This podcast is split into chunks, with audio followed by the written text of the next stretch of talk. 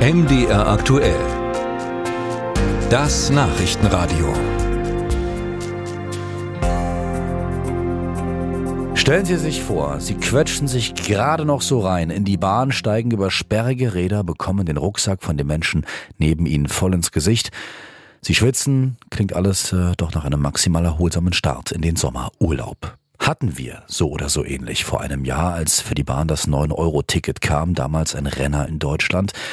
Und wie Sie ja wissen, haben wir in diesem Sommer einen Nachfolger, das 49-Euro-Ticket. Und auch wenn sich gestern Abend EVG und Deutsche Bahn im Tarifstreit nicht einigen konnten, auch wenn in den nächsten Tagen womöglich erstmal längere Streiks drohen wie in unseren Nachrichten gerade gehört, gehen wir heute Morgen trotzdem mal der Frage nach, dürfen wir uns auch in diesem Sommer wieder freuen auf richtig volle Züge?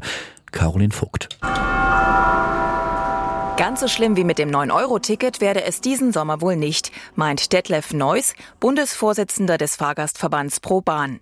Trotzdem rechnet er mit überfüllten Zügen. Viele Leute werden jetzt das 49-Euro-Ticket nutzen, um am Wochenende in den Ferien Ausflüge zu machen. Da befürchten wir, dass die Züge stark ausgelastet sind, eventuell sogar überlastet sind. Vor allen Dingen dann, wenn größere Gruppen mit Fahrrädern versuchen, im Zug mitzufahren. Da reichen die Kapazitäten im Regelfall für größere Gruppen nicht aus. Rund 11 Millionen Deutschland-Tickets wurden nach Angaben des Verbands Deutscher Verkehrsunternehmen VDV bis dato verkauft. Die Hälfte davon sind umgewandelte bestehende Abos.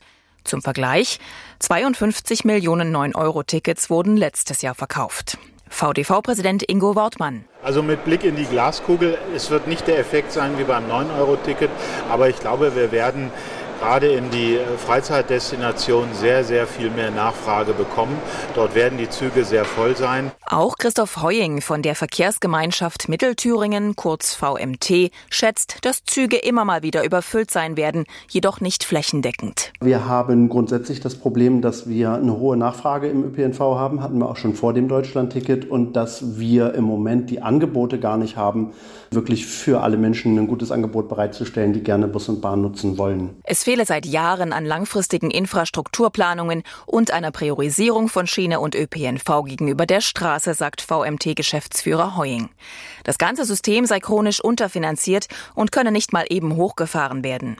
Trotzdem solle sich diesen Sommer niemand davon abhalten lassen, Ausflüge mit Bus und Bahn zu machen. Es ist sicherlich eine gute Idee, wenn möglich, das Fahrrad nicht mit in den Zug zu nehmen. Äh, in Thüringen kann man Fahrräder kostenfrei in Zügen mitnehmen. Das ist auch eine gute Idee. Aber wenn wir wissen, die Züge sind äh, bis zum ersten gefüllt, dann ist es natürlich schön, erstmal ohne Fahrrad möglichst den Ausflug zu machen. Das regt auch Detlef Neuss vom Fahrgastverband Pro Bahn an und gibt außerdem zu bedenken. Man sollte sich natürlich auch überlegen, muss ich unbedingt zu einem Premium-Ziel? Es gibt so viele schöne, lohnenswerte Ziele, die jetzt nicht unbedingt äh, Sylt, Stralsund, die Ostsee oder die Berge sind, sondern man kann auch mal woanders hinfahren. Äh, dann lernt man auch Dinge kennen, die man vorher vielleicht noch nie gesehen hat und stellt dann fest, das hat sich wirklich gelohnt, hierher zu fahren.